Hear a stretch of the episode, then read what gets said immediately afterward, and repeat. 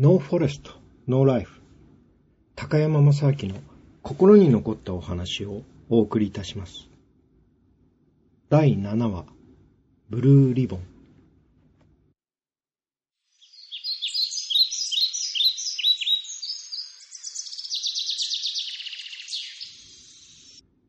ニューヨークのある高校の先生は、卒業を迎えた生徒たちのために、あることを思いついた。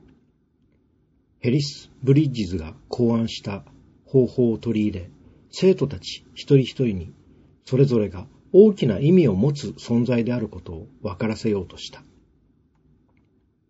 そこで、生徒を順番に一人ずつ教壇に立たせ、あなたは先生にとっても、クラスのみんなにとってもかけがえのない人です。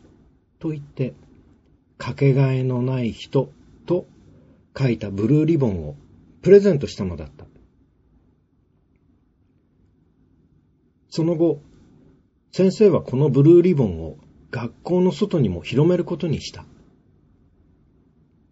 人に自分の価値を認めてもらい、自分も人の価値を認めることで、地域がどう変わるかを調べようと考えたのだ。そして、生徒全員にブルーリボンを3本ずつ渡し、こう言った。学校以外で自分が大切だと思うところへ行って、このブルーリボンの意味を説明した上でプレゼントしましょう。一週間後に結果を報告してください。ある男子生徒は学校の近くにある会社の主任に会いに行った。以前、進路の相談に乗ってくれたことに敬意を表し、ブルーリボンを進呈した。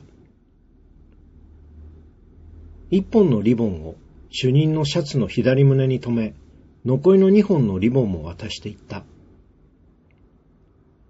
僕のクラスでは卒業記念のプロジェクトとして自分にとって大切だと思う人に敬意を表し、このリボンを渡しています。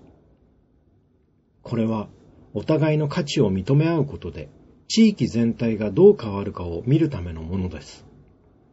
あなたも自分にとって大切だと思う人にこのことを説明し、このリボンをプレゼントしてください。もう一本のリボンは次の人のためです。こうしてブルーリボンの輪を広げていきたいのです。後でどうなったかを教えてください。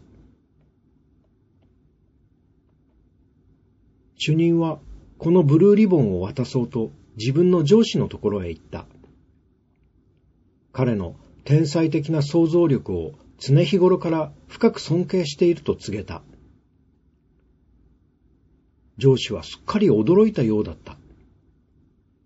会社でも気難しいことで有名だったから、人によく思われていたなど考えもしなかったのだ。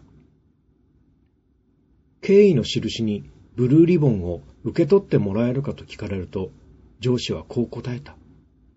も、もちろんだとも。主任は上司の左胸の上着にリボンをつけると、残りの一本も手渡していった。お願いがあります。このリボンをあなたが大切だと思う人に渡してほしいのです。私に最初にリボンを持ってきたのは高校生で、これはクラスで行われているプロジェクトだそうです。このブルーリボンの輪を広げ、周囲がどう変わるかを調べるのに協力していただけますか？その夜、この上司は家に帰ると、14歳の息子を呼んで話し始めた。今日、信じられないことがあったんだよ。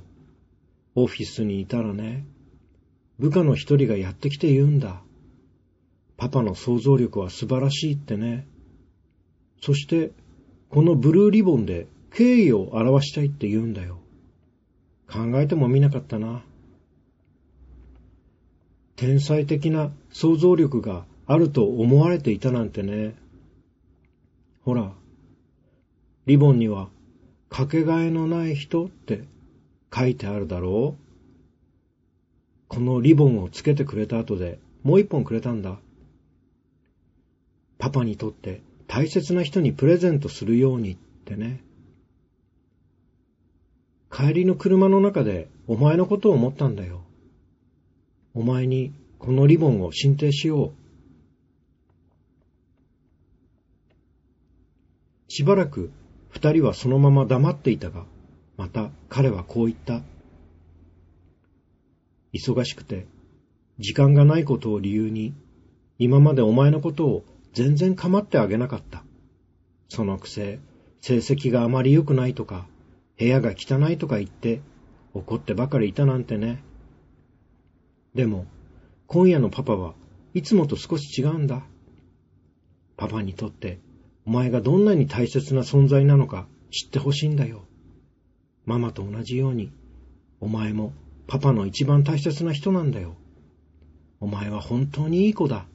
愛しているよ。それを聞いて、息子はびっくりして涙ぐんでいたが、やがて体を震わせて大声で泣き出した。涙をいっぱい叩いた目で父親を見上げると、声もギレギレに言った。パパ、僕、明日自殺しようって考えていたんだよ。パパは僕のことなんか愛していないっていつも思ってたんだ。でももう自殺はやめたよ。だって、もうパパが僕を愛してるって分かったんだもの。